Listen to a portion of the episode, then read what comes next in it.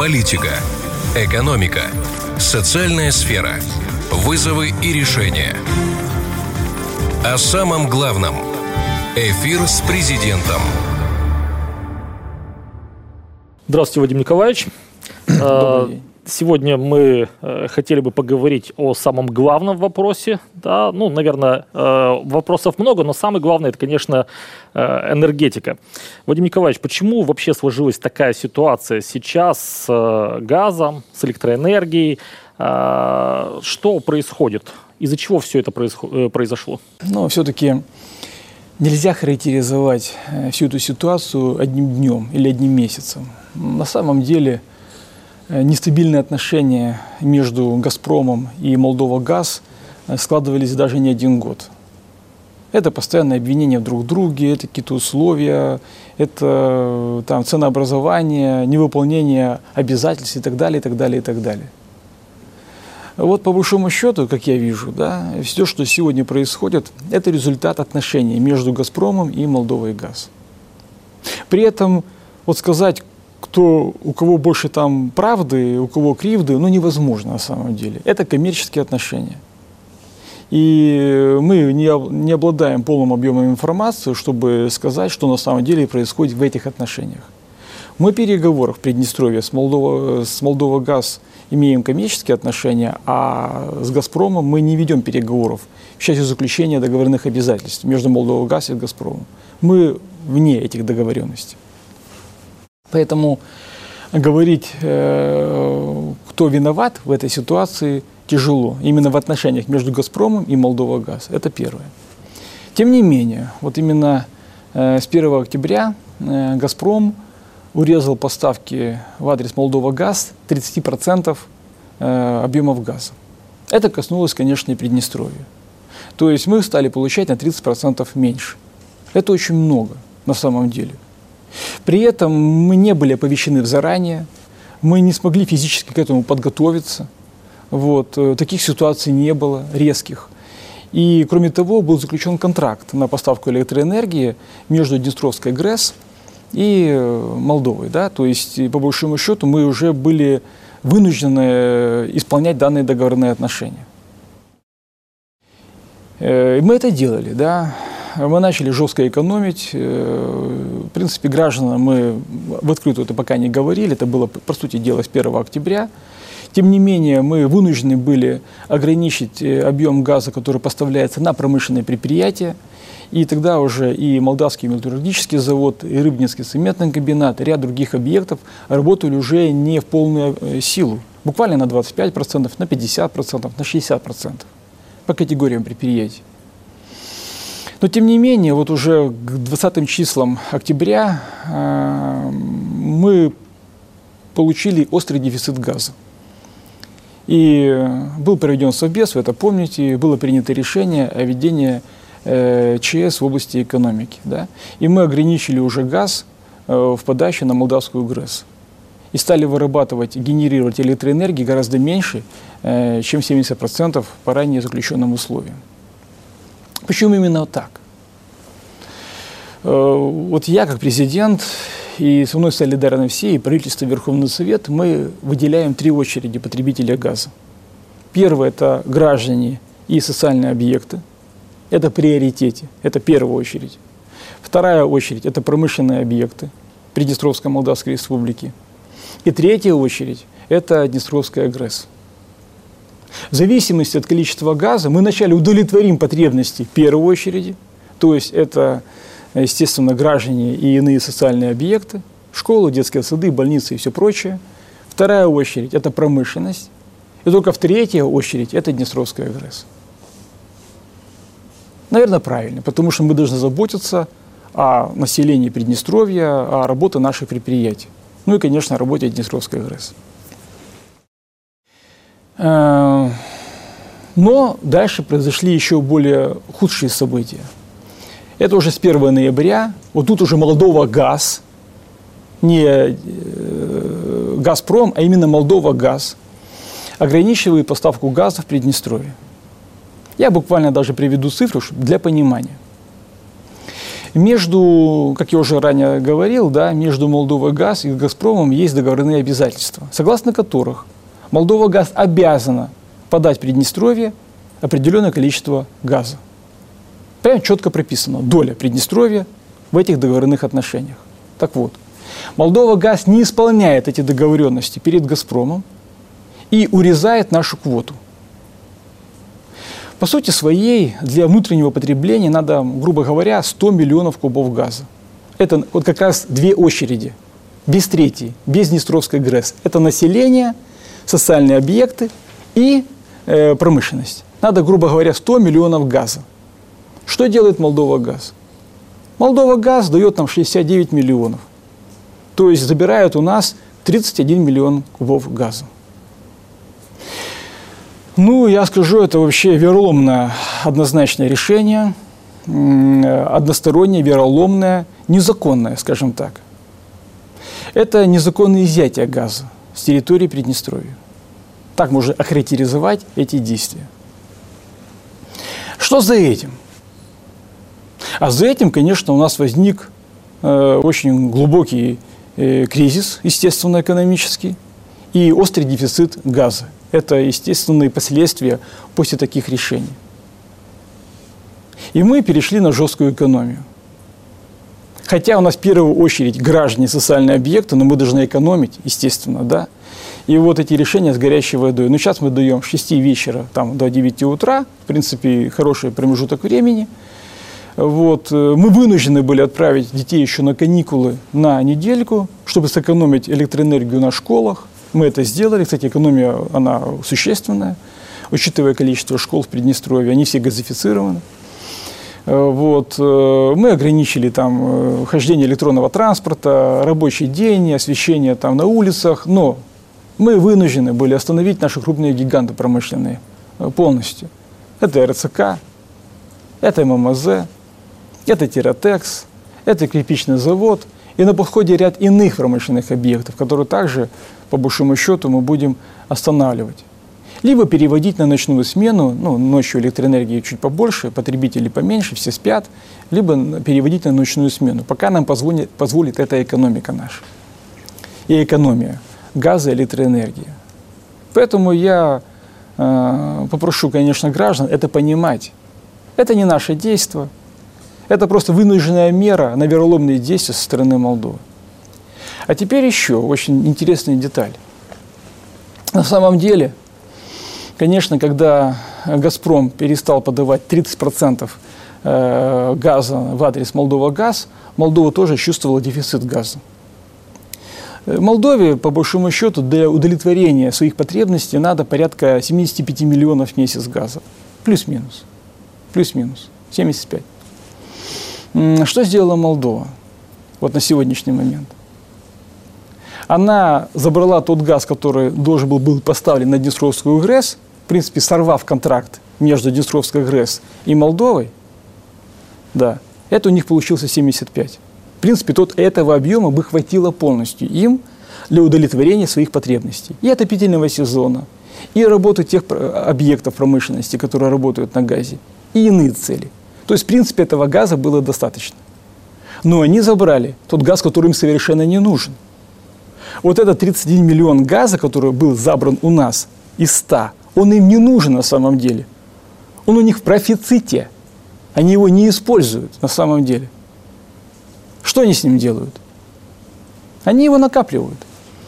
Они его накапливают э, в этой газовой трубе, которая идет на ясы, как баллон его используют для хранения. И я так предполагаю, что они этот газ также загоняют в украинские газовые хранилища. То есть накапливают газ как бы на черный день. Либо на иные цели, не знаю. То есть, по сути дела, э, они как бы забрали у нас кусок хлеба, нам необходимый, а он им не нужен для того, чтобы жить, понимаете? Вот что сделала Молдова на самом деле. Но им же нужно дешевое электричество. Или не нужно им дешевое? Э, это вопрос, э, опять же, коммерческий. Э, об этом еще поговорим однозначно, но, может, они преследуют иные цели, которые выше целей дешевого электричества. Возможно, и такое. Конечно, они страдают, да, то есть, если они брали у нас электроэнергию, ну, на Днестровской ГРЭС э, по 62 доллара и с половиной за 1 мегаватт. Сейчас они берут там по-разному, разные там идут цифры, 130, 150, 180 в средней цене. Да? То есть все равно дороже, в любом случае дороже. Вот. Ну, кто его знает, почему они так поступили. Хотя, конечно же, Днестровская ГРЭС это было таким традиционным надежным поставщиком. Вообще во, во всей этой ситуации я складываю другое. Вот, наверное, ответ, почему так. Да? Эм, мне так все-таки видится, что некие, некие молдавские руководители хотят использовать Приднестровье как заложника перед Россией. Просто как заложника. Воспользоваться тем, что данная территория с компактным проживанием русскоязычного населения – российских граждан, естественно, да, и что Россия не бросит и вынуждена будет дать и Молдове дешевую э, электроэнергию в конечном итоге и дешевый газ по контракту в необходимом количестве. То есть, по сути дела, это использование ситуации под себя. А нас они видят как просто заложника в этой ситуации, с помощью которого мы, Молдова, можем получить дешевые энергоносители. И вот эта ситуация, она, наверное, подталкивает, как им, наверное, кажется, российское руководство к принятию решений. Кризис, понятное дело, кризис, да? Нам надо выживать. Вот я вижу так э, всю эту проблему. При этом, конечно же, вот некоторые молдавские политики меня забавляют, э, говоря о том, что Приднестровье должно экономить. Граждане должны экономить. Они нам диктуют, как нам экономить, понимаете? Э, раз э, молдавские политики берут на себя такое право нас, приднестровцев, учить, как экономить, давайте я тоже научу Молдову, где можно сэкономить. Не за счет людей. Не за счет людей. Мы экономить за счет людей не будем. Мы будем экономить за счет наших промышленных предприятий, за счет наших э, монополий в области энергетики. Да, конечно же. Распределительных сетей в том числе. Да, и мы здесь будем экономить. Эти предприятия будут работать нулевую рентабельность чтобы свою прибыль не складывать за счет денег граждан, понимаете? То есть нам, у нас тоже есть варианты экономии, мы это делаем, кстати говоря. И все последние действия об этом говорят. Мы экономим. И граждане тоже, конечно же, должны экономить в рамках разумного, не топить дровами в квартире, понимаете? В рамках разумного. Так вот, э, и Молдове можно экономить. Раз, раз они советуют, э, как говорится, нам, да, я тоже хочу посоветовать им – вот один интересный, одни интересные цифры вот я приведу. Вы знаете, что электроэнергия э, в Румынии, ну, Румыния самое близкое государство, о нем можно говорить, европейское имеется в виду, да, дешевле, чем в Молдове. При этом электроэнергия в Румынии была дешевле до 1 ноября, когда мы имели с ними контракт. Когда мы электроэнергию поставляли 62,5 доллара э, в 70% и 30% они брали по 90 долларов в Украине, примерно так. Все равно средняя цена была там 73, может 75. Недорого. И при этом электроэнергия для граждан Молдовы была дороже, чем граждане платили э, в Бухаресте, в Румынии. Почему? А на сегодняшний день, вот с 1 ноября, в два раза практически дороже электроэнергия для граждан Молдовы, чем э, в Румынии. Почему? Объясняю. Объясняю.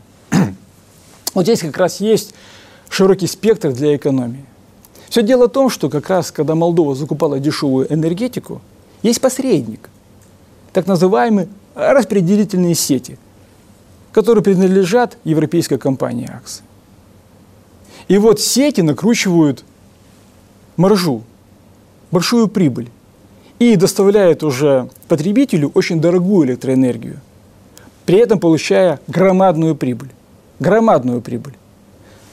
Для сравнения, вот Днестровская ГРЭС – это коллектив э, более 2000 человек, да, они генерируют электроэнергию, это целое производство, целая станция, так вот они получают прибыли в раза в три меньше, чем посредник, который доставляет энергию дешевую от Днестровской ГРЭС до потребителя. Получаем ну, десятки миллионную прибыль на самом деле. Вот как раз возможность экономить. А вот в Румынии это госпредприятие, насколько мне известно.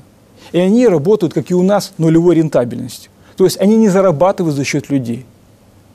Тоже экономят, но за счет своих структур, сетей, как делаем и мы, кстати говоря.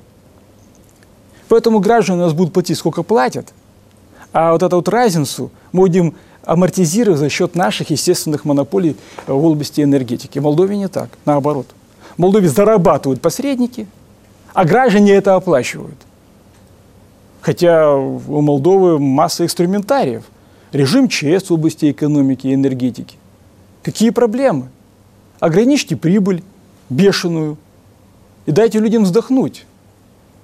Поэтому не надо нам советовать, уважаемые молдавские чиновники и какие-то политологи, вот, и корреспонденты. Мы знаем, как экономить. И самый главный вывод – не на людях. Что мы и делаем. Вадим Николаевич, ну вот э, вы говорите о том, что тот газ, который э, Молдова отбирает у Приднестровья, загоняется в хранилище, это все излишки, которые потом уходят, может быть, и в неизвестном направлении и так далее. Э, но это свидетельство какой-то определенной подготовки со стороны Молдовы. И вот в наших социальных сетях люди задают много вопросов к власти, которые сводятся к тому, что а где же наша подготовка? Да? То есть где же наши хранилища? Можно было газ заранее тоже сэкономить и теперь его использовать. Или, например, почему так мало угля для ГРЭС. Мы говорим сейчас о том, что на 2-2,5 месяца всего хватит. Понятно, что это минимальные сроки, и в перспективе может возникнуть серьезная проблема. То есть, а что же тогда с нашей подготовкой? Не все граждане дают такие советы. Я, наверное, посоветовал бы гражданам быть очень аккуратны в советах. Во всяком случае, себя не позорить этими советами. Не зная темы, давать советы тем, кто в этом глубоко разбирается. Ну, начнем с нашей станции – Днестровская ГРЭС. Есть один э, маленький нюанс. Эта станция может работать только на Донецком угле. И вот тот уголь, который там есть на 2,5 месяца, он был завезен до 2014 года на эту станцию. Наверное, не надо объяснять, э, почему вот на сегодняшний день нельзя с Донецка поставить уголь на данную станцию. Но это, наверное, надо знать и не спекулировать, и не обвинять власть, то, что они что-то не делают. Эта станция может работать только на данном угле. Я уже не говорю о цене этого угля на сегодняшний день. И, естественно, цена на уголь будет э, определять цену на электроэнергию. Но его и, и физически нельзя поставить. Никак. И логистики нет, ну и Донецк в огне. Это один момент. Что касается хранилищ, ну здесь еще проще. Э, все государства на постсоветском пространстве используют только советские хранилища, газовые хранилища. Э, их никто не строил, на территории Приднестровья их невозможно построить. Это один момент. Их просто нет физически. Та же Молдова, она хранит э, газ в украинских хранилищах. Ну, может хранить газ в украинских хранилищах. Мы этого себе позволить не можем, да? Но даже если бы было хранилище, все дело в том, что нам Молдова газ и Газпром в том числе давал всегда лимит газа на месяц. Килограмм в килограмм, литр в литр, понимаете, да? То есть сколько надо на потребности. Лишнего газа у нас никогда не было. Вот когда у нас был транзит газа, так у нас транзита нет уже 4 года, господа. 4 года нет транзита. Можно было теоретически предположить, транзитом можно было что-то изъять, заплатить, договориться и так далее. Транзита нет. 4 года через Приднестровье на Европу. Лишнего газа нам не давали. Строгого лимит. Хранилищ нет. Поэтому не надо кого-то обвинять, понимаете, уважаемые господа. Не надо. Не позорьте себя своими советами. Конечно, власть находится в трудной ситуации. Нам реально тяжело, уверяю вас. Соединить, казалось бы, невозможно. И вот этого газа 69, его реально не хватает на те потребности, которые есть на сегодняшний день. И мы принимаем решения, где-то непопулярные, но вынужденные решения. И еще вот, на что я хотел бы обратить внимание. Все-таки надо включить иногда телевизор, не пользоваться просто сетями интернета, а телевизор и посмотрите новости, что творится вокруг. Вы не забывайте, что в соседнем государстве боевые действия. В Молдове неспокойно мы находимся посередине. неужели кто-то думает, что мы можем так вот легко пройти этот тяжелейший путь э, в истории? Конечно, надо готовиться к разным ситуациям, и они будут возникать. Я убежден, что это не последняя ситуация. Вначале были, помните, террористические акты, тоже было очень неприятно. Что вот-вот Украина должна напасть. Помните, какая была там такая вот э, ситуация нервозная, люди сразу стали выезжать. Это тоже понятно. Сейчас энергетическая проблема, это тоже понятно. Кругом война, понимаете? На самом деле вот мир в войне. Ее можно называть прокси, война, там, Третья мировая, как угодно. Но все это потом э, выйдет в громадный экономический кризис, энергетический кризис и так далее. Поэтому надо не обсуждать и кого-то не упрекать. Уверяю вас, мы прогнозировали эти все варианты. И я собирал совещание еще и полгода назад. И говорил, что это возможно. Я прогнозировал именно такой исход. И, кстати, свои прогнозы я направлял и в адрес Российской Федерации, тем лицам, кто принимает решения, говорил о возможных последствиях, понимаете? И готовил правительство, власть, Верховный Совет к данной ситуации. Уверяю вас, что в данной ситуации вот и э, правительство, э, и Верховный Совет, ну больше, конечно, исполнительная власть поступила очень грамотно, потому что знала, что делать. У нас был план – вот на эти вещи. Мы знали, что делать. У нас не было никакой суеты, у нас не было никакой паники. Мы знали, что делать в этой ситуации. Прогнозы были. Есть и другие прогнозы, я о них не буду говорить, но к всему надо готовиться, понимаете? Поэтому, конечно, легко на теплом диване э, давать советы, не зная абсолютно ситуации и темы. Владимир Николаевич, э, тема с «Газпромом». А есть информация, из-за чего «Газпром» сократил э, поставки? Почему это все произошло ну, вот так, в один момент и резко? И какая реакция на наши письма? Мы же обращались в Москву, в том числе, с этим вопросом. А, ну, э, что касается, почему так «Газпром» поступил, еще раз говорю о том, что это коммерческие отношения между «Газпромом» и «Молдовой газ». По большому счету, где-то в отношениях между Россией и Молдовой. Угу. Я не буду оценивать эти отношения – Э, хотя есть определенные, конечно, мысли, предположения, может быть, даже знания, но тем не менее это их отношения. Это результат их отношений, как, скажем так, в сухом остатке. Э, что касается реакции на наши письма, ну, конечно же, мы направили письма не только там, 1 ноября, да, мы направляли письма и в сентябре, и в августе, и в июле, и в сентябре, и в октябре. Мы постоянно направляем письма. Да. Во-первых, я предупреждал о данной ситуации, что так возможно, да, развитие события. Mm-hmm. Вот. Ну а сейчас, конечно, мы уже говорим о проблеме, которая есть. А эта проблема есть. Даже вот не работа наших промышленных гигантов, это, во-первых, коллективы, это люди, это налоги, это бюджет. Чем мы будем платить пенсии, зарплаты? Мы выполняем все социальные обязательства, мы об этом еще поговорим дальше, да? Но тем не менее нам реально тяжело. Естественно, мы обращаемся и за Э, в помощи решения данной проблемы и, естественно, э, за финансовую помощь с точки зрения э, выпадающей части нашего дохода в бюджет, налоговых поступлений. Вот. Они абсолютно объективны, и мы в этом не виноваты, понимаете? Мы являемся, ну, грубо говоря, жертвой действий определенных структур Молдовы. Естественно, это ограничение со стороны Молдова газ привело к последнему кризису, самому последнему. Вот, и, э, естественно, на это как-то надо реагировать. Uh-huh. Пока, естественно, решения я не видел по Российской Федерации. Наверное, э, идут какие-то консультации. Я так предполагаю, будут проведены некие совещания и с принятием определенных решений. Но пока таких, про такие я не знаю. Владимир Николаевич, ну сейчас э, все учатся экономить. Понятно, там предприятия стоят, это вообще отдельный вопрос. Э, так как бы для граждан, по большому счету, ну да, есть какие-то сложности, да, там горячая вода по графику. Э, люди понимают, что надо свет экономить, и, как говорит министр экономического развития, он даже растроган тем результатом, который есть. То есть люди откликнулись на этот призыв, и они стали действительно экономить. Может быть, пока, конечно, причина в том, что и тепло. Будем смотреть, как будем дальше, но даже мы вот общались с людьми, мы видели их реакцию. Все готовы экономить, понимают сложность. Но это пока ведь только только первые проблемы, и они не такие большие. А вот как долго мы в целом продержимся? Вы говорите, есть э, резерв для выплаты э, пенсии, зарплаты и так далее, но стоят предприятия, понятно, что будут колоссальные сокращения. Сколько мы можем так выдержать? Ну, Виктор, я не буду прогнозировать во времени. э, мы работаем, чтобы избежать этих проблем и вернуть все в свое русло. Да? То есть любую проблему можно решить при желании решить эту проблему. Да? Но мы все-таки находимся в зависимости от решений совсем других акторов, да? то есть не приднестровских решений, а внешних решений.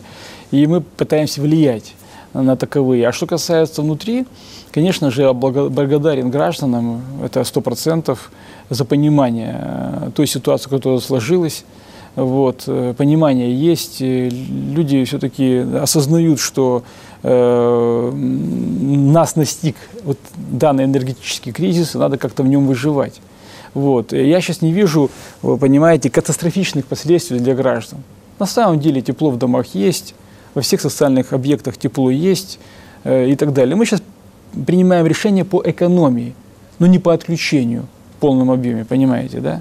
Вот. Я очень бы не хотел, чтобы была ситуация, которая ну, будет, э, ну, как бы, э, связана с тем, что будет полное отсутствие газа, к примеру, вообще, понимаете, на 100%. Тем более в зиму. Это очень тяжело на самом деле. И мы, кстати, такие события переживали, помните, да? Поэтому вот этой ситуации хотелось бы избежать. И мы все делаем зависящее от нас, уверяю вас, э, что, чтобы не допустить именно дальние такие вот фатальные последствия. Я всегда говорил гражданам, что я всегда буду говорить правду. Понимаете? Вот как вижу ситуацию, как она на самом деле есть. Это на самом деле правда, то, что вот я сказал, на все сто процентов. Я не собираюсь утаивать никакие проблемы от населения. Население должно знать. Даже те э, в сетях блогеры, которые сидят, это от незнания может быть. Эти вот э, непонятные советы, непонятная реакция и так далее.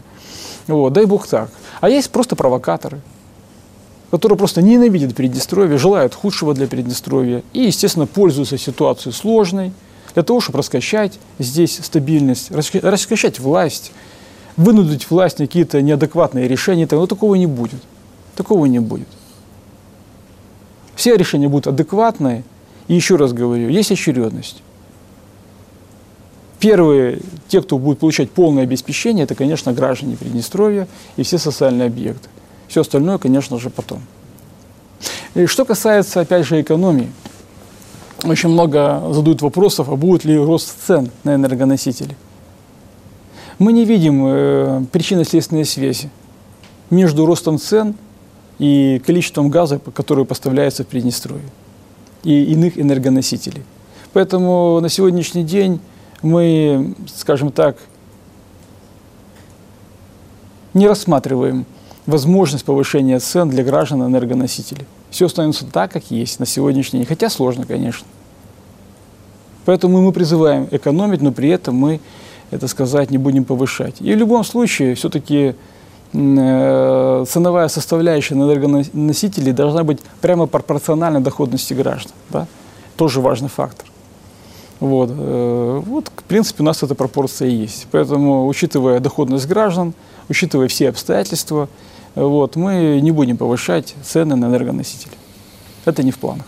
Вадим Николаевич, Э, ограничивая поставки газа в Приднестровье, Молдова ну, не может не понимать, ну, я имею в виду э, политики, которые э, стоят за этим решением, они не могут не понимать, что это приведет к остановке наших предприятий. И тысячи людей, если не десятки тысяч людей, останутся без зарплаты, в простое, без работы.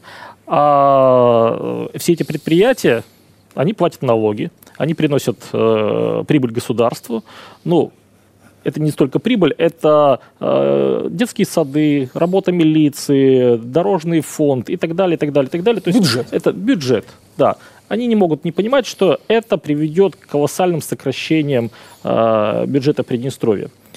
Э, что будет дальше с э, зарплатами и, как вы считаете, насколько вот это было осознанное решение Молдовы, ну, насколько они понимали, что это, к чему это приведет? Я все-таки думаю, что там не глупые люди находятся в Кишиневе, и они отлично все понимают, и отлично все оценивают.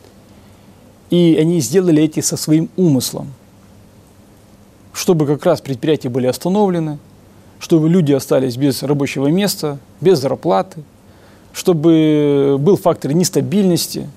Надо экспортировать же, наверное, волнение, да? Почему люди ходят с демонстрациями только в Молдове? Надо, наверное, в Приднестровье, чтобы так ходили. Вот, наверное, в чем умысел. один из.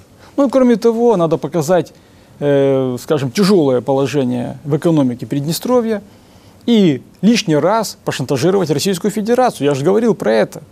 Нас просто взяли в заложники, и все. Это шантаж на самом деле. Поэтому здесь и как бы два зайца можно убить одним выстрелом. И э, людей оставить э, без работы, и остановить наши предприятия, чтобы мы стали более слабы, наверное, да, в экономическом смысле этого слова. Вот. И, естественно, и Россию пошантажировать. Наверное, в этом есть умысел, да. Я не понимаю, я не, мне трудно представить, что это какое-то решение было глупостью какой-то, да, непродуманное, э, так сказать, неосознанное, либо принимал какой-то чиновник без советов высшего руководства. Вот он взял и решил. Это неправда. Такие решения не принимаются так вот, знаете, одним человеком в темной комнате. Нет. Такие решения принимаются после соответствующих совещаний, выводов, прогнозов и так далее. Во всяком случае, так положено, да, не знаю, как там, у нас так вот именно, да, когда мы решение принимаем, мы долго думаем, чтобы что-то принять именно вот такого плана решения, да. Поэтому, я думаю, все это, конечно, было заранее взвешено, обдумано и принято для дестабилизации ситуации здесь, в Приднестровье, и, естественно, шантажа Российской Федерации. Обратите внимание – Сразу поехали так называемые политологи с Приднестровья, которые ненавидят Приднестровье, ненавидят власть Приднестровья, давать интервью в Кишиневе и опять же расшатывать ситуацию. Их же пригласили сразу на второй день. Это что, случайно что ли? Нет, это программа. Это программа. Вы все прекрасно знаете, про что я говорю. Поэтому еще раз говорю, люди, которые сидят в сетях, не поддавайтесь. Вы являетесь орудием в руках враждебных сил те, кто желает уничтожить государство, и вас тоже в том числе. Не поддавайтесь, думайте.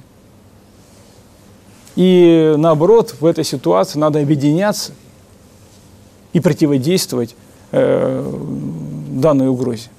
Вадим Николаевич, обсуждаемая тема, конечно же, оптимизация медицины. Mm. Многие просто, когда слышат слово оптимизация, сразу думают об увольнениях, сокращениях, теперь еще и ликвидации больниц поликлиник, роддомов и так далее. Э, сейчас какова актуальность оптимизации? Почему именно сейчас? Ну, вот, опять же, конечно, я отвечу на все вопросы. Э, вот эта тема такая, знаете, вообще здравоохранение тема больная для любого государства, наверное, да. Актуальная, больная, объемная, финансово затратная и так далее. Вот. И, конечно же, опять же, знакомясь высказывания в сетях, там вот эти вот какие-то общественные организации собираются, что-то обсуждают, э, во многом спекулятивно. На самом деле оптимизация здравоохранения идет у нас с 2017 года, господа. С 2018 года. Оптимизация – слово «оптимальное решение». Понимаете, да? Вот реформа, оно, конечно, более сложное слово там. Нет, оптимизация – оптимальное решение. Ну давайте теперь порассуждаем. А что такое оптимальное решение?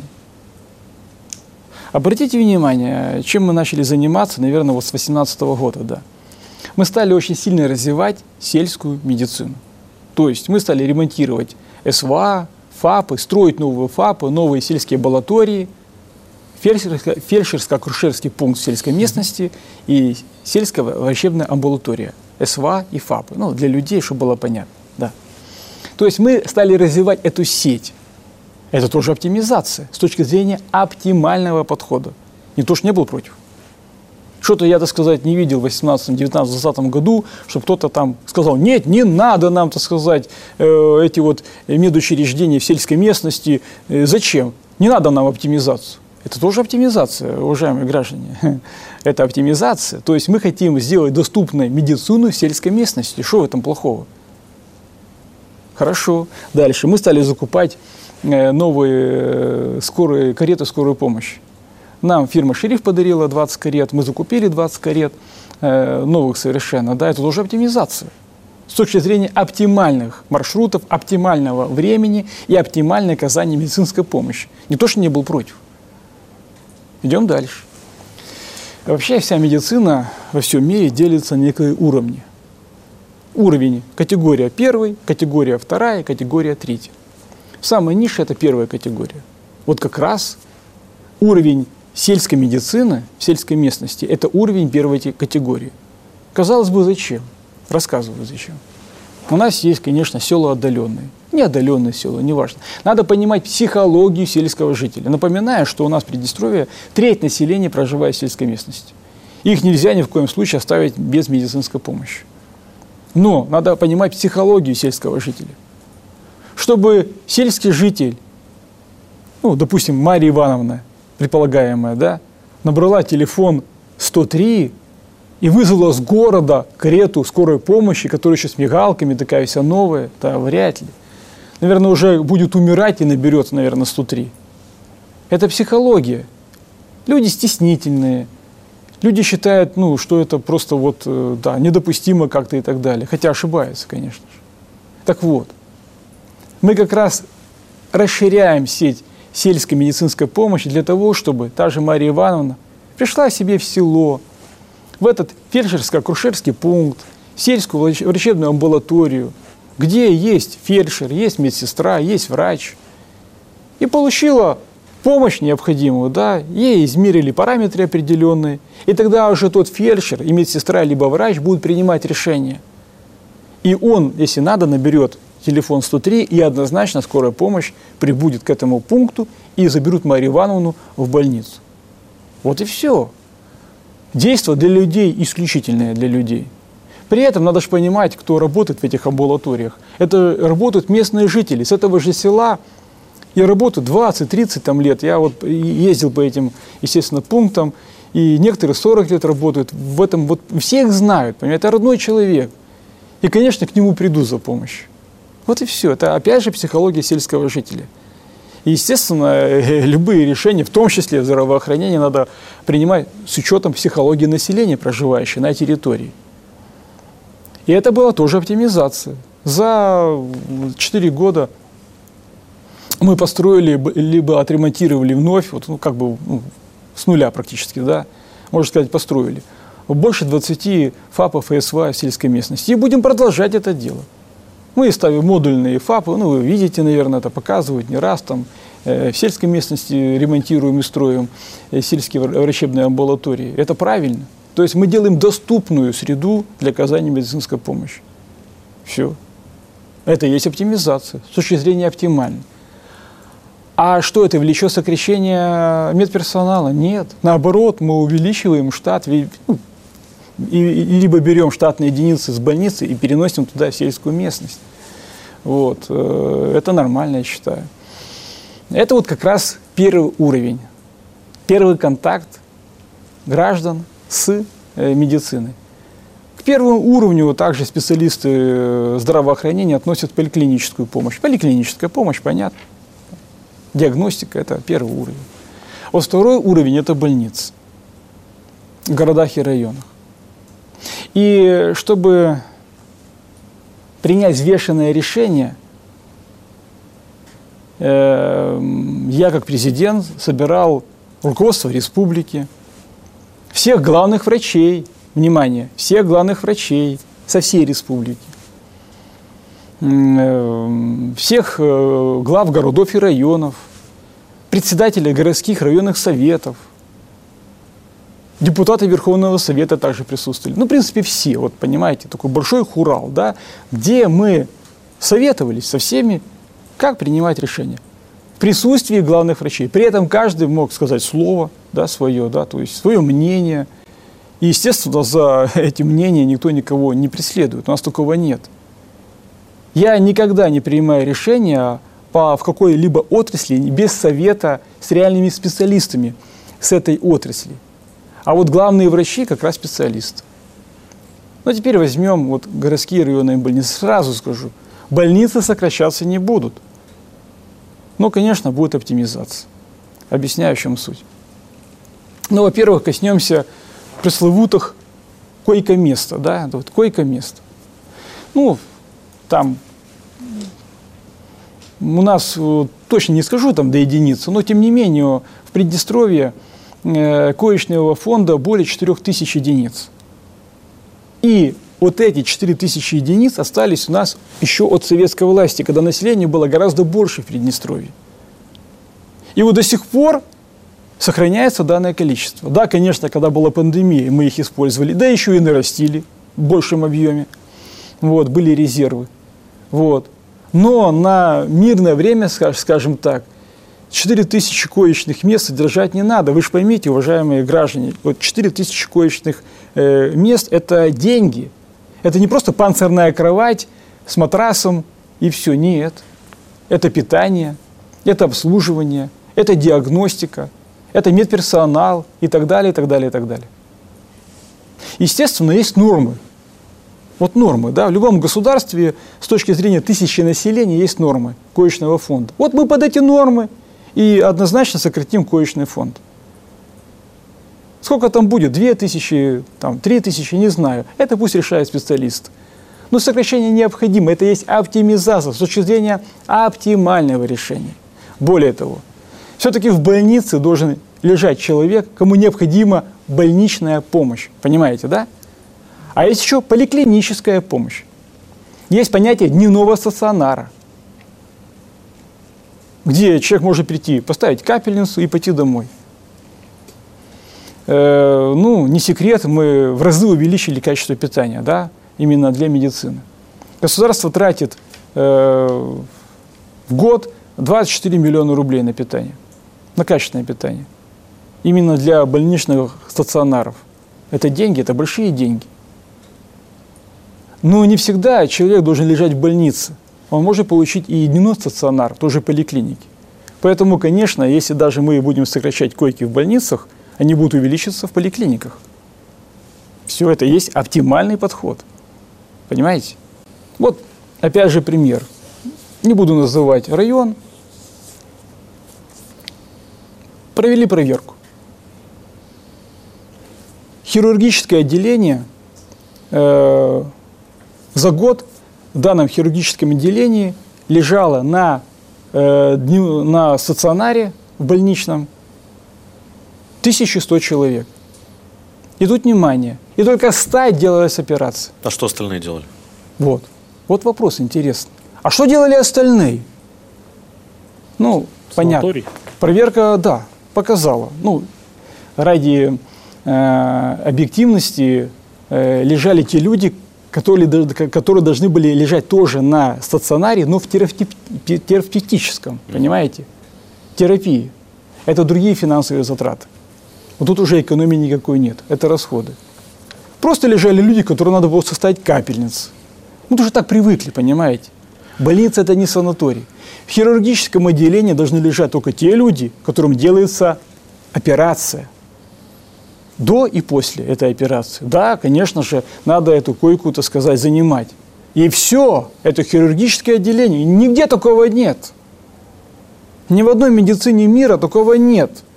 Чтобы хирургическую койку занимал человек, которому надо поставить капельницу. И его кормили. Его, естественно. Он же не просто так лежит это питание, это обслуживание, это ночные дежурства и так далее. Поэтому, дорогие мои, все-таки надо экономить не только электроэнергию. Надо экономить время, надо экономить финансы и так далее. Что касается финансов, об этом чуть позже. Я еще по уровням до, до конца вот раскрою. Вот больницы – это есть второй уровень. Есть спектр медицинской помощи, да, определенный. Там инфекционное отделение, хирургические отделения и так далее. Да. Но, опять же, есть понятие третьего уровня. Это, конечно, республиканские центральные больницы. Это больше Тирасполь и детская больница в Бендерах, она республиканская, и туберкулезная больница в Бендерах тоже республиканская, которые оснащены специальной техникой и так далее.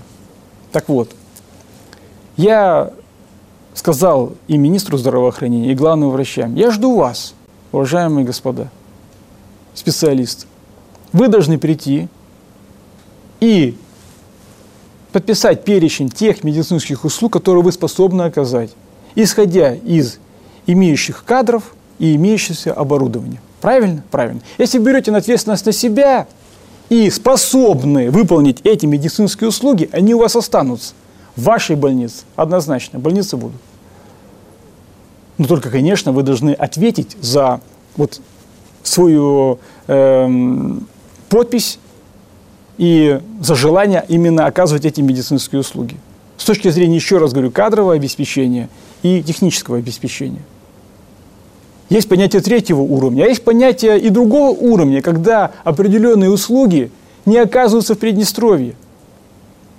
Ну, к примеру, вот мы, допустим, посылаем людей на эндопротезирование, э, допустим, в Кишинев, да, или на стентирование сердца в Кишинев.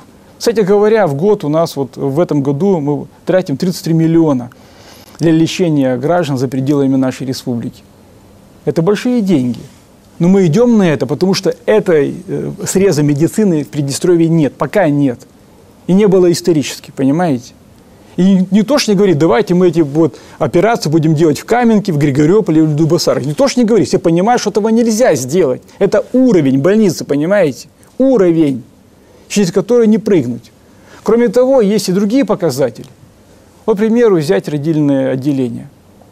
Есть норма, которую не я придумал, господа, не я придумал. Что если в год э, родов меньше определенного количества, то увеличится смертность среди рожениц и среди э, рожаемых детей. Либо рождаются иные патологии при рождении ребенка. То есть вот это есть оптимальное. У нас логистика, извините. Наверное, те, кто критикует, завтра, не дай бог, что-то случится, и он же сам побежит в больницу соответствующего уровня, чтобы ему оказали квалифицированную помощь чтобы те врачи, которые делают э, операцию, имели опыт, понимаете? Не надо спекулировать людьми ни в коем случае. Как раз мы думаем о их жизни и спасении этих жизней. И чтобы, если человек выполняет операцию, он был опытный, у него был объем выполняемых процедур, естественно, и была соответствующая аппаратура. Поэтому есть уровни первый, второй и третий. И они сохранятся, это однозначно. В этом есть оптимизация. Но при этом сокращение, но я, честно говоря, а, никакого и не вижу здесь. Возможно, возможно, с одного отделения перейдут в другое отделение. К примеру, да. Но это, опять же, оптимальное решение с точки зрения медицины. А теперь трата государства на медицину. Вот в этом году бюджет э, здравоохранения – составляет 930 миллионов рублей. Это очень громадная сумма. Это фактически одна пятая всего консолидированного бюджета Приднестровской Молдавской Республики. Вдумайтесь, одна пятая. И при том громадном финансировании у нас маленькие зарплаты у врачей. Как раз оптимизация нам поможет найти резервы и дать эти деньги на увеличение зарплат врачам, медперсоналу в целом, конечно, не только врачам. Вот я и требую – оптимального, разумного, рачительного подхода к системе здравоохранения, чтобы эти деньги дали свой эффект. Мы же на эти деньги закупаем не только питание больным и платим зарплаты. Это и оборудование, это и ремонты, это лечение за рубежом, это государственные целевые программы, которые у нас шесть. У нас шесть государственных целевых программ, где государство берет лечение онкобольных, СПИД, туберкулез, иммунизация, сердечно-сосудистые заболевания и, по-моему, гепатиты. Да, шесть ГЦП. 500 миллионов рублей на э, пятилетний срок данных программ. И они работают, эти программы, постоянно. И люди получают помощь. Понимаете? Это лечение за рубежом. Вот в этом году 35 миллионов, и у нас уже получили лечение за рубежом 715 граждан нашей республики. За счет государства? За счет государства, конечно. Конечно, за счет государства. Это, конечно, и покупка новой техники здесь, в Приднестровье. Это обучение врачей работы на этой технике и так далее, и так далее, и так далее. Большой срез. Но при этом, э, что меня всегда, вот даже, ну, наверное, нервирует, скажем так, когда государственному не относятся как к своему, понимаете? Когда можно положить людей просто так, чтобы они полежали? Ну, это же государственное, подумаешь. Да нет, это наше. Это наш бюджет, это наши налоги, наши граждан. И вот эта оптимизация поможет нам оптимально расходовать денежные средства и подойти однозначно к увеличению зарплат э, медперсонала. Это цель на самом деле, понимаете? Вот примерно так. А вот эти спекуляции, сокращения, это все ерунда, это от лукавого. От лукавого. Ой, ну, наверное, может быть, и главные врачи не могут объяснить толком, как их сэкономить не могут где-то толком, понимаете? Не знаю, что происходит. Может быть, со, со стороны здравоохранения надо больше там э, ездить и объяснять. Но на самом деле, еще раз говорю, чтобы принимать решения, я собираю всех при обсуждении любого вопроса. И главных врачей в первую очередь. И без них решение приниматься не будет. Но они были согласны? Ну да, конечно же. Естественно, никто не выступал против. И не то, что там стеснялись или боялись, нет. Все, все понимали здравый смысл оптимизации. Ну, естественно, знаете как, э, чтобы не выглядеть как этот вот медведь в посудной лавке, надо все делать очень аккуратно и взвешенно. Вот, и под контролем. Под моим контролем, во всяком случае, как президент. Вадим Николаевич, еще один дискуссионный вопрос – это изменение в налоговое законодательство. Ну, э, наверное, многие уже слышали, что э, с Нового года большая часть патентщиков переходит на упрощенку. Ну и все сначала раскачивались, э, думали, ну вдруг сейчас что-то отменят, все вернут э, обратно. Сейчас потихонечку в налоговых там, э, в налоговые приходят патентщики, да, и переходят на упрощенку. А что вы думаете вот про то, что сейчас происходит? И вот этот вопрос ну, он э, достаточно острый, потому что большая э, группа предпринимателей говорит, ну все, предприниматели Приднестровья хана, пишут письма, э, собираются, возмущаются и пытаются сравнить вот 3%, э, которые они теперь должны будут платить э, с Нового года, да, там, допустим, с российскими 6%, там, с э, другими странами, где там 13% и так далее, и так далее. Что вы думаете вот по этому поводу? По большому счету, это та же оптимизация в сфере предпринимательской деятельности. Происходящие перемены в экономике государства всегда стимулируют рост общественного интереса к области предпринимательства. Это, в принципе, понятно. Это всегда было так. И та модель, которая существовала у нас, она уже, конечно, морально устарела. И я выскажу свое мнение. И приведу некоторый пример. Она не то, что даже устарела. Это понятно. Но данной моделью стали злоупотреблять с целью уйти от налогов. Я приведу некоторый пример. Вот что сподвигло, понимаете, да, к этому решению. Вот представьте себе э, коммерческое предприятие, которое оказывает услуги по вывозу там, песка, гравия. Да? По идее, это должно быть юридическое лицо. Да? Все транспортные единицы должны э, быть на балансе данного предприятия. Есть налоги определенные, надо их платить. И надо платить э, налог с объемов перевозки, с прибыли, то есть получаемый данным, с дохода, получаемого данного предприятия. Что делали наши предприниматели? Это ж не мы делали, это делали предприниматели. Они брали, всю эту автоколонну переводили на патенты. То есть фактически есть юридическое лицо, которое имеет э, стул, стол и компьютер, и бухгалтера а все транспортные средства на патенте. При этом, при этом они перевозят там сотни тысяч тонн песчано-гравийной смеси, к примеру, да, а в месяц 30 долларов, нате вам, 30 долларов и до свидания. Ну как бы, так нельзя делать, господа. Ни в одном государстве мира такого нет, чтобы автоколонны работали э, по патенту. В чем проблема тогда? Проблема как раз в вас. Не надо обманывать государство. Вот то, что я рассказывал, да, доход, бюджет, энергетика, зарплаты, они же состоят из налогов. Об этом чуть позже. Вот не надо так поступать. По большому счету, вот этой хитростью нас подвели к определенным решениям. Мы должны думать о бюджете. Мы о нем думаем. Ну, думаю, быть, опять же, оптимально. 30%, 3% с дохода – это абсолютно нормальная цифра, уверяю вас. В других государствах она гораздо выше и больше.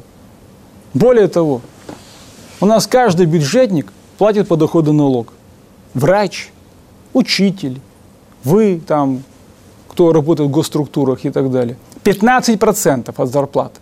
15% любой бюджетник уплачивает э, в виде налоговых поступлений в бюджет. И что? Вас ни, ничего так не ёкает на минуточку, да? При этом платить 30 долларов за патент транспортного средства, которое перевозит сотни тысяч тонн э, материала и скрывает громадные деньги от государства. Следующий пример. Э, ну, допустим, вид э, строительной деятельности, как вот укладка тротуарной плитки. Тоже патент там в районе 30 долларов США, да, там 500 рублей, неважно. При этом заплатил и забыл. При этом квадратный метр тротуарной плитки, это, ну, сколько там, 100 рублей там, ну, за работу, там, 120 рублей, неважно, да, за работу. Три квадрата положил плитки, все, ты рассчитался за патент. Или 4 квадрата. В месяц. Месяц. А патентщик берет на себя тысячу квадратов, может уложить в месяц, две тысячи квадратов. Разве это правильно? Нет, это неправильно. А что делают строительные организации? Рассказываю. По большому счету есть юридическое лицо, да. Они должны нанять работников штат предприятия. И потом, когда этот работник ложит тысячу квадратов, платить за эту тысячу квадратов и зарплату ему, и налоги. Соответственно, правильно? Правильно. А что делает юридическое лицо строительной организации? Они берут по патенту наемную силу, выводят их на суд подряд, и таким образом государство не получает ничего практически от данного громадного объема вида работ, как укладка тротуарной плитки. Это разве правильно? Нет, это неправильно. Это называется злоупотреблением темы. При этом, конечно, это можно сделать по закону, никто не говорит. Да, вот надо и менять этот закон, чтобы такого не было на самом деле. Дальше пример. Вот представьте себе торговый центр площадью тысячу квадратов. Им владеет некое юридическое лицо, которое завозит э, товары, материальные, товары материальные ценности, бытовую химию, там, неважно что, там, вещи, с Китая либо с Турции. Да. При этом, конечно же, э, если с Турции товар, с Китая товар, ну, это ну, две цены, там, 80% надбавки гарантированных.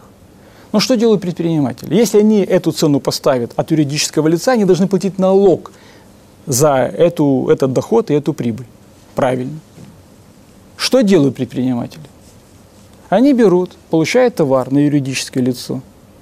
Потом под 1% торговой надбавки, 1% торговой надбавки они раздают своим же патентщикам, маме, папе, тестю, зятю, детям, знакомым, кумовьям, патенты на них берут, и этот товар расходится по патентщикам в этом же торговом центре, по бутикам. И они налог платят с этого 1% торговой надбавки. То есть ничего, ноль. Ноль. А потом патентщики продают этот э, товар с хорошей торговой надбавкой, там 50, 60, 100%, 200%, неважно, у кого как но они с этого ничего не платят. Платят только за патент э, 30 долларов. И эти деньги все поступают юридическому лицу. Это верно или неверно? Нет. Это называется эксплуатацией закона, злоупотребление закона. Это неправильно. Я вот иногда считаю в сетях, вот мы патентщики, нам государство ничего не дало. Секундочку. Что значит не дало государство? Вот вы платите 30 лет 30 долларов в месяц, ну там 500 рублей, 600 рублей за патент. Кто-то берет еще себе наемных э, рабочих, скажем, в этот же патент и платит гораздо меньше. Но секундочку, у вас дети есть? Есть, наверное. Конечно же, есть. Так вот, мы детей в детском саду э, воспитываем бесплатно. Раз. Образование школьное бесплатно. Два. Дополнительное образование – Любое. Спортивное бесплатно – три. Если художественная школа, музыкальная школа – копейки – четыре. А ваши родители получают пенсию. Интересно, откуда? Вот ваши родители, когда работали, они платили налоги на, на, на то, чтобы получали пенсию их родители. А вы должны получить, платить налоги, чтобы мы платили пенсию вашим родителям. а медицинская помощь, а правоохранительная помощь, а дороги и так далее, и так далее, и так далее. Секундочку. Вот вопрос. Вот ваша плата за патент 500 рублей покрывает все расходы, которые я назвал? Нет. В разы не покрывает. В разы не покрывает. Поэтому, конечно, мы предлагаем формулу определенную, абсолютно оптимальную, понятную, прозрачную и доступную для каждого. Есть понятие индивидуального предпринимателя. Вот данный индивидуальный предприниматель, предприниматель имеет три формы э, осуществления предпринимательской деятельности. Самозанятые. Это самая простая форма. Парикмахеры, визажисты, э, те, кто указывают, грубо говоря, услуги населению. Да? То есть вопросов нет. Они остаются в прежней форме. У них будет свой патент, ничего не меняется. Они делают работу своими руками, будут платить за патент. Следующее. Патент. Форма. Патент. Как было раньше. Вопросов нет. Все зеленые рынки – это исключительно патент. То есть люди, которые торгуют, ну, грубо говоря, своей продукцией. Картошкой. Да, картошкой, зеленью, там, любыми овощами, фруктами, молоком, рыбой, мясом, неважно чем. Продуктами вот земли. Все, патент. Его не меняется. Все нормально, проблем нет. Другой вопрос – это торговля непродовольственными товарами. Вот тут будет и патент, в зависимости от вида реализуемой продукции, и, конечно, упрощенная форма. При этом упрощенная форма, она предполагает налог с оборота 3%, наличие кассового аппарата, естественно. При этом кассовый аппарат оплачивает государство. Уважаемые господа, государство платит за кассовый аппарат. Он стоит 800 рублей, терминал, э, термопринтер называется, так называемый, маленький такой, да, где вы будете обязаны чек выдать гражданам за приобретенную продукцию. Вот. При этом мы будем фиксировать оборот, и вы будете платить 3% с этого оборота. И э, вначале вы будете приобретать его за 800 рублей, а потом путем налоговых отчислений он будет окупаться государством. То есть мы оплатим, государство платит этот терминал, он бесплатный для вас, 800 рублей, все. Вот. Но при этом, естественно, кто работает, работает по патенту, он не может заниматься экспортом-импортом. А кто работает э, по упрощенной схеме, именно вот по, этой, по этим трем процентам, он будет иметь право неограниченного экспорта продукции и импорт э, в размере, э, не превышающий 50 тысяч э, долларов США в год. А оборот э, 4 миллиона 300 тысяч, по-моему, рублей приднестровских в год. В принципе, форма нормальная. Если хочешь больше, регистрируй юридическое лицо, как это есть везде. И вот у каждого есть право выбора самозанятые, те, кто торгует на, на колхозных рынках, э, зеленых рынках, да, те, кто торгует, естественно, э, вещами, кто оказывает услуги определенные, э, от автотранспортные услуги, про которые я говорил. Господа, надо, вы знаете, иметь совесть. Нам тяжело. Вот вопрос, а вот не время сейчас этим заниматься, хорошо. А время мести улицы. Давайте не будем мести улицы, не время, понимаете? Мы берем всех дворников, будем экономить на это. Ну, наверное, вряд ли кто согласится. Но ну, давайте э, экономить на ремонтах школ, детских больниц, э, родильных отделений. Не будем покупать оборудование, опять же, в медицину. Не будем платить зарплаты. Это что? Тоже может быть не время? Да нет. Как это не время? Время всегда должно быть на данные вещи и платить налоги всегда тоже время. Притом мы дерем три шкуры. Мы не дерем три шкуры вообще. Те предлагаемые проценты, они самые минимальные, наверное, на всем пространстве, вот, которые я там вижу, там, в зоне досягаемости. Таких налогов нет. Но это нам позволит вывести из тени, во всяком случае, тех, и те юридические лица, которые вот злоупотребляют, естественно, вот этим вот законом уходят от налогов. Тех предпринимателей, которые делают то же самое. Хотя они закон, в принципе, формально это не нарушают. Это можно было сделать. Поэтому мы хотим, естественно, скорректировать, чтобы не дать возможность, чтобы работали все в равных условиях. Почему та автоколонна? Понимаете, что получается на самом деле? Вот автоколонны, там, допустим, директор, он хочет платить налоги. Но он не конкурентоспособен, потому что его сосед с автоколонны взял всех по патенту, свои же транспортные средства, эскалаторы, бульдозеры там и так далее, взял по патенту. И, конечно, у него рентабельность совсем другая. Он получает чистый доход и не платит ни копейки налогов. А этот человек, бедолага, он имеет все на приходе э, юридического лица. Почему страдают все эти РСУ э, муниципальные? Они так делать не могут. Они должны все взять на баланс, а у них совсем другая прибыль, естественно, другие расходы. Вот и все, они не конкурентоспособны. Вот в чем проблема. Либо взять строительную организацию. Возьмем строительную организацию, к примеру, любую, да? Директор порядочный, не хочет, э, хочет полностью платить налоги, не хочет брать никого по патенту. А рядом сосед это делает. И когда они выходят на тендер по определенному объекту, тот, который работает ну, недобросовестно, берет все по патенту, он, конечно, может упасть по цене и выиграть э, определенный тендер. А этот, который полностью все на приходе имеет, он проигрывает. Что ему делать? Заниматься тем же. Выживать, понимаете? Поэтому мы должны с точки зрения предпринимательства всех поставить в равные условия, чтобы была добросовестная конкуренция, чтобы все были в одинаковых налоговых условиях с точки зрения оказания э, тех или иных видов предпринимательских услуг. Вот и все. Но при этом, внимание, когда закон был принят, я дал указание и Верховному Совету, и правительству встречаться с людьми, с гражданами. Я понимаю, что, конечно, любой закон имеет некие шероховатости. Ну, это и понятно, это естественно. Идеала, наверное, достигнуть можно, но сложно, наверное. Но к этому надо стремиться. Вот мы к этому стремимся. Поэтому до 1 января, конечно, этот закон Э, однозначно видоизмениться в пользу граждан, чтобы убрать какие-то несостыковки и шероховатости.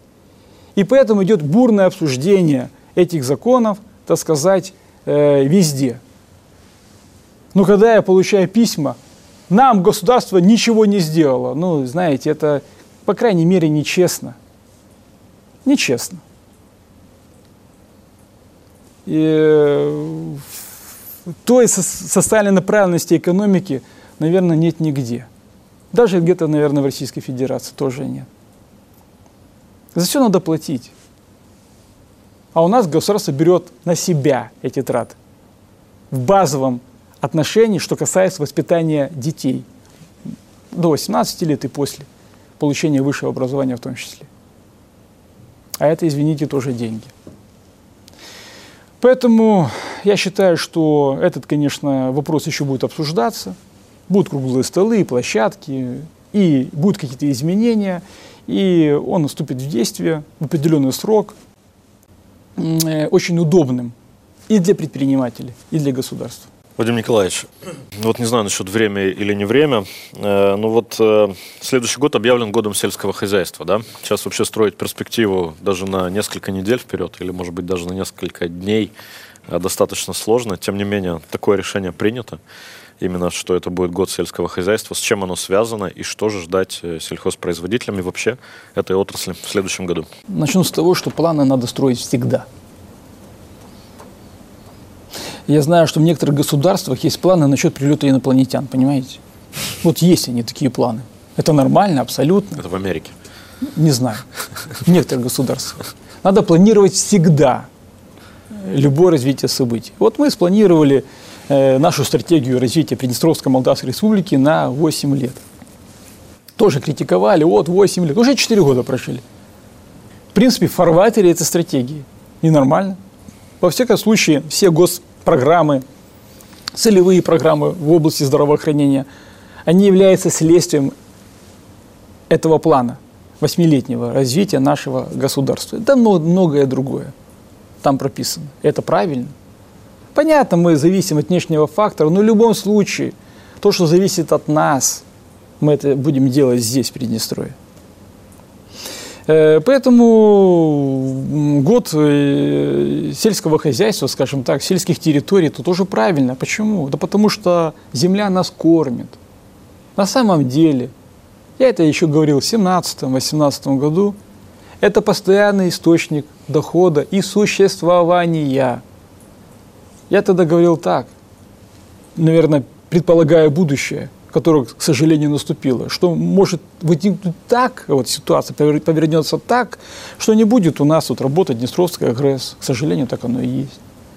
Будут стоять наши промышленные гиганты. Вот так оно и получилось. Но земля-то она останется. И мы должны сделать таким образом, да, чтобы она была оптимальная, давала высокий урожай. И э, Приднестровье, население Приднестровья было обеспечено высококачественной продукцией с нашей земли. Я говорил тогда о самодостаточности. Тогда меня даже критиковали, ну, Вадим Николаевич, это все ж можно купить. Да, есть нюанс. И сейчас мы, так сказать, э, приходим к тому, что даже за деньги и купить невозможно, понимаете? А все то, что сейчас происходит, уважаемые приднестровцы, оно, конечно, закончится еще каким-то кризисом, мировым кризисом, в том числе и продовольственным. И пандемия вот была, и мы были близки к этому. Сейчас уже боевые действия, вообще мир нестабилен, неспокоен. Чем закончится, неизвестно. Известно только другое, что мы должны обеспечить свое население жизненно необходимыми продуктами питания здесь, в Приднестровье. И вот начиная с 2017 года вот эти идеи уже были. И выстраивая планы, планированием, мы достигли определенного результата. Во-первых, конечно же, любой сельхозпроизводитель не может э, работать без государственной поддержки. Это правда. Это правда. Я ее назову, опять же, считаю в сетях, вот, государство там ничего не делает там, в области э, помощи э, сельхозпроизводителям. Ну, хорошо. Э, не ставьте себя в глупое положение такими высказываниями. Ну, во-первых, у нас существует хорошая кредитная линия для сельхозпроизводителей. Это 4% кредит. Кредит на срок реализации проекта. То есть, например, вот если например, э, предприниматель строит холодильный хаб для хранения овощей, кредит должен быть на время э, полной реализации и окупаемости, по большому счету, вот этого холодильного оборудования. Пять лет, семь лет, три года, ну, в зависимости от вложений, понимаете, да? 4%. При этом банки дают под 11-12%. Остальную разницу возмещает государство банки же не будут давать э, ну, в, убыток себе кредиты. Всю разницу платит государство. Это миллионы рублей. И те предприниматели, которые построили у нас холодильные центры, таковых семь в республике, да, закупают нетели, строят фермы, строят производство, они все пользуются этой поддержкой. И без этой поддержки ничего бы не было. Льготный кредит 4%. Следующий момент. Мелиорация. Я уже приводил цифры. К началу 2017 года у нас было 9 тысяч гектаров орошаемых земель. Ну, мало, очень мало. Кроме того, у нас не работали насосные станции, были проблемы с водой, с подачей, была проблема с навесным оборудованием, то есть насосы, электродвигатели и так далее. И вот тогда э, был проект именно с Российской Федерацией, мы его плотно обсуждали – и предполагалась помощь Российской Федерации э, в целях именно расширения э, орошаемости земель, строительства этих насосных станций, навесного оборудования и всего прочего. Но, к сожалению, Российская Федерация отказалась по, по необъективным причинам, есть свои проблемы от этого проекта в Приднестровье. И, ну, мы не сложили руки, понимаете? Мы собрались, вот, правительство, Верховный Совет – разработали план определенный под названием именно э, государственная целевая программа по мелиорации. Естественно, под этот план мы предполагали определенное финансирование и стали двигаться вперед. Но мы нашли внутренние резервы. К примеру, вот электромаш, да? Предприятие электромаш великолепное предприятие. Вот меня радует это предприятие. Это показатель вот всем внешним силам, что мы можем иметь такое предприятие здесь, в Приднестровье. Аналогов таких нет. Э, в России есть, но они нам тоже уступают. Именно поэтому, наверное, электромаш изготавливает сейчас двигатели весом 30, 40, 50 тонн да, для газовой атомной промышленности Российской Федерации. Здесь, в Приднестровье, мы это делаем. Я, конечно, вот с директором поговорил, ему большое спасибо и коллективу этого предприятия. И говорю, слушай, ну вы для России делаете вот эти вот э, двигатели там 30-тонные там, да? Вот. Э, неужели вы не можете сделать э, двигатели электрические, которые вышли все из строя для нашей оросительной системы? Говорит, да можем, дайте нам задание. Вот дали задание, разработали проект. Все. Сейчас все оборудование, э, все электродвигатели, на всех насосных станциях, которые десятки восстановленных, работают именно на этих агрегатах, которые сделали коллектив электромаша. Кстати, напомню, насчет электромаша тоже немаловажный момент. Практически, практически все начальники цехов, все КБ, конструкторское бюро – это выпускники нашего Приднестровского госуниверситета. Вся инженерная мысль, вся наука – это наши выпускники. Это мы сделали, понимаете? Мы приднестровцы. И э, я э, говорил не раз с Владимиром Григорьевичем, директором предприятия, и он, э, ну, такой интересный вот момент э, высказал, говорит, в кадровом оснащении лучше нас нет на постсоветском пространстве. Если где-то есть кадры, допустим, в Российской Федерации, они уже все в годах, да, то есть это то поколение, которое уже уходит именно Советского Союза. Молодых кадры только у нас. Так вот эти молодые кадры и, по большому счету, и создали проекты определенные, и занимаются вот э, э, э, мелиорацией в том числе, технической оснащенностью этой мелиорации. Кроме того, электромаш перебирает насосы, насосы да, полностью. Да. Вся внутрянка насосов – это также производство электромаша. Так, дальше. Естественно, мы стали ремонтировать насосные станции, трубы – Э, которые подают воду, это тоже производство в Приднестровье. Здесь они производятся, полиэтиленовые, да. И мы, наша задача довести воду до точки, до поля, а потом, конечно же, предприниматели покупают эти вот фрегаты, так называемые. Наверное, вы видите такие вот установки, которые э, поливают землю. Но опять же, под эти все фрегаты кредит 4%. Если ты занимаешься мелиорацией, да, ты можешь взять кредит по 4% и закупить себе все навесное оборудование. Я не раз выезжал в поля, не раз выезжал в поля, говорил с предпринимателями. Они все говорят спасибо от чистого сердца. Говорят, если бы не государство, мы бы этого просто бы не сделали. Спасибо вам и заводу, который 70 копеек. В Молдове, наверное, сейчас уже было в 5 раз дороже, сейчас, наверное, будет в 10 раз дороже, не знаю. И это все, конечно, подталкивает – э, движения сельского хозяйства. Взять нашу молочную отрасль, да, мясо-молочную отрасль. Вот, допустим, э, могу выделить э, мясокомбинат. Вот. Э, раньше они в большей части импортировали мясную продукцию. Сейчас они занимаются собственным производством. В Григорьевском районе у них есть свиная ферма. И за счет именно своей продукции они делают великолепные продукты питания. 400, э, по-моему, 50 видов э, продуктов питания мясной делает именно мясокомбинат. Вот это и самодостаточность нашего государства. Э, мы увеличили дойное стадо в разы, производство молока. На каждую нетель, то есть дойную корову, которая заводится из-за рубежа, мы платим 13 тысяч рублей государству дотации, понимаете, на каждую неделю. Это тоже помощь государства. Но благодаря этому мы сейчас видим на прилавках э, в того же Фиальт Агро, да, э, нашу хорошую молочную продукцию, которая абсолютно конкурентоспособна и выделяется высоким качеством. Конечно же, цена. Говорит, вот, Приднестровское, оно такое же дорогое, как и, ну, никто же бесплатно делать не будет. Вопрос уже даже не в цене. Вопрос в том, что оно было бы у нас на э, прилавках магазинах. Вот взять э, предприятие в Терновке. Там э, данный предприниматель построил э, хаб холодильный и выращивает овощи. Вот чтобы вы понимали, вот он один выращивает овощей практически на 80-90% э, потребляемости всего Приднестровья. Это наши овощи.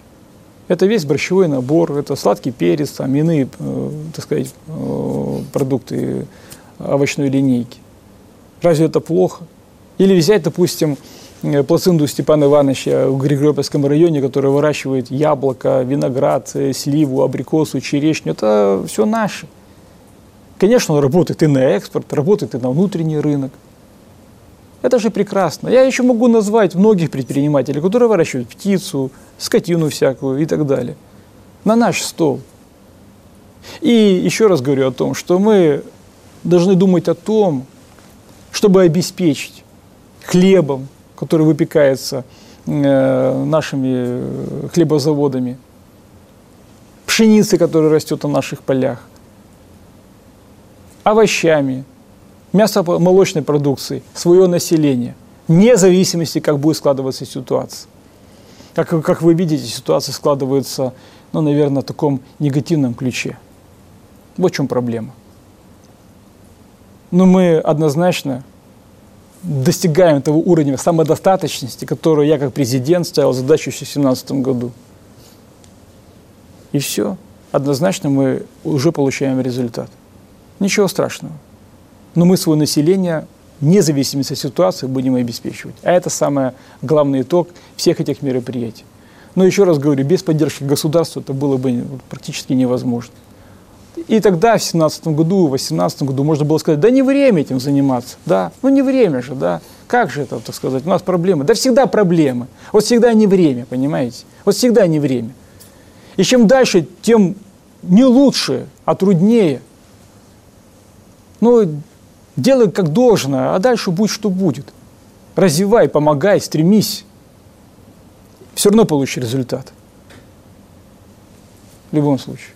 Вадим Николаевич, э, чрезвычайное положение в экономике. Мы забываем про фонд кап вложений, про стройки э, на время или там до лучших каких-то времен. Э, да. Сокращаем все это или нет? Что ну, будет дальше? решение уже принято, в принципе, следующее. Те объекты, которые начаты, они однозначно будут закончены. Да, то есть мы их не можем бросить наполовину. Да? То есть начат объект, мы его закончим. Новые объекты не начнем. Есть, конечно, объекты критические. Но вот по данным объектам будет приниматься решение правительством индивидуально, исходя из складывающейся ситуации. Ну, как вчера буквально вот проводилось электронное совещание, и глава Рыбинского района докладывает о том, что вот в детском саду Н просто протекает крыша и течет все, понимаете, детям. Ну, извините. Конечно, крышу будем ремонтировать. Но это индивидуальный момент, индивидуальное решение. То есть те объекты, которые начаты, заканчиваем, новые объекты пока нач- начинать не будем. Вадим Николаевич, вот э, с учетом того, что происходит вокруг нас, э, боевые действия, гибнут люди, да, а у нас, слава богу, сейчас все спокойно, несмотря на то, что мы серию терактов пережили, но с точки зрения физической безопасности граждане так или иначе успокоились. Но мы вот в это время у нас вот это э, праздники, скажем так, да, веселье, оно продолжается, да, то есть у нас вот фестиваль винограда, у нас другие мероприятия и так далее. На выходные все как и было запланировано, да. Субботник. Да, субботник, в частности, 7 ноября и так далее. Э, не слишком ли весело вот нам, с учетом происходящего вокруг? Ну да, такая тема, знаете, э, ну, казалось бы, и это тоже не время. Да. Можно прекратить. Вот. Но э, я хочу привести некоторые примеры, как поступали наши предки из поколения победителей.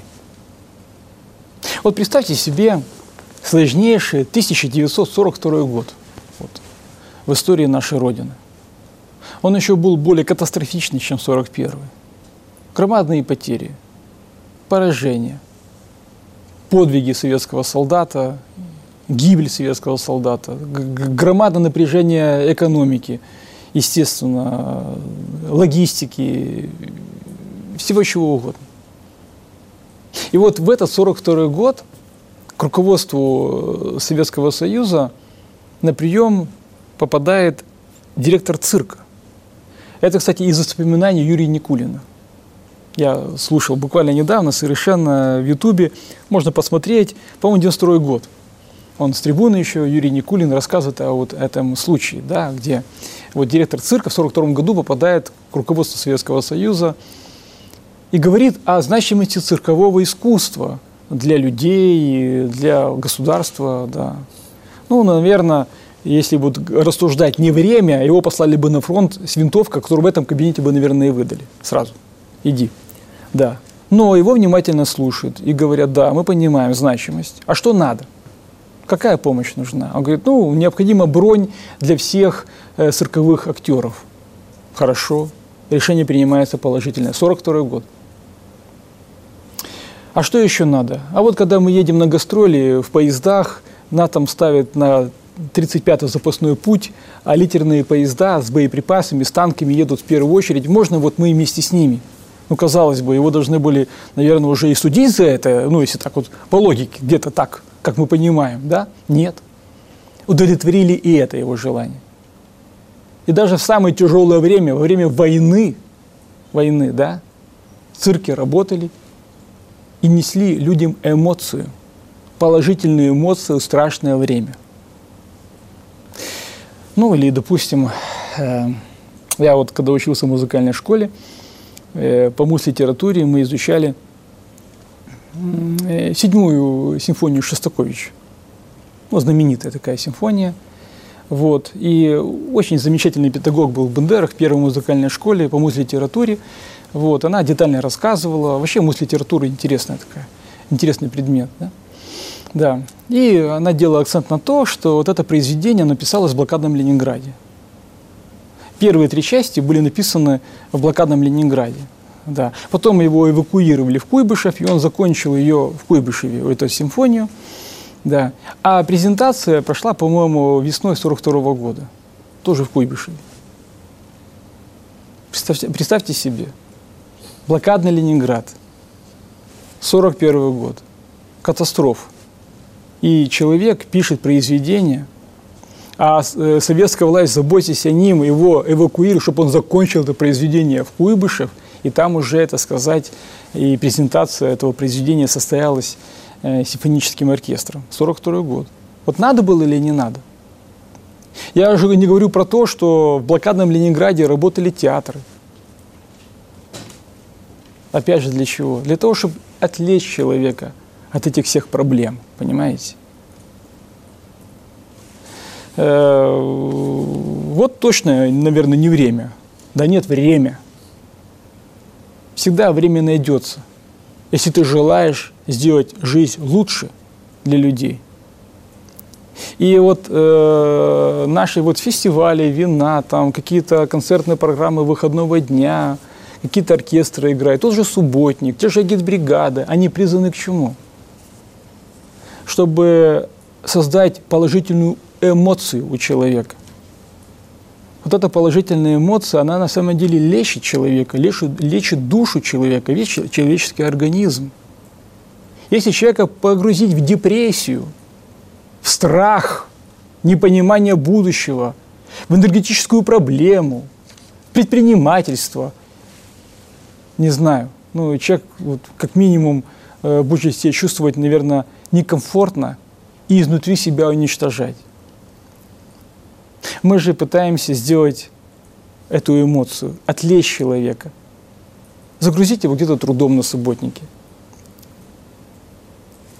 Чтобы человек пошел на концерт, в театр, пошел на этот же фестиваль вина, выпил стакан вина и съел там шашлык какой-то, потанцевал в конечном итоге, детей отвез на эти вот карусели, качели и так далее – это правильно. К этому надо стремиться. Делай, что должно. А дальше Господь управит, как говорят, понимаете? И это нельзя отрывать э, от людей. Это контрпродуктивно. И, естественно, мы э, будем этим заниматься. В стране-то траура нет, на минуточку, понимаете? И мы должны этим заниматься и будем заниматься, даже в это сложное время. Как тогда наши поколения победителей это дело во время Великой Отечественной войны. Угу. Вадим Николаевич, ну, наверное, завершающий вопрос. Э, это даже не вопрос, а просьба. Прогноз. Прогноз, что будет дальше и переживем ли мы, Приднестровье, э, эту зиму? Переживем. Планы есть, Э, я думаю, нас не оставят наедине с нашей проблемой. Над этим работаем. Э, уверяю вас, э, правительство, Верховный Совет, президент нацелены на решение проблемы. Мы видим, как эту проблему можно решить. На следующей неделе вот поедут депутаты, допустим, там, в Российскую Федерацию, то само собой разумеется. Постоянно ведем консультации по телефонной связи. Вот, не останавливая наш диалог э, с молдавскими, как говорится, э, должностными лицами. Вот, э, и, естественно, имеем планы на развитие разных ситуаций. Разных ситуаций. Но Господь нас не оставит. А власть готова э, принять любой вызов. Спасибо большое. Спасибо. Спасибо.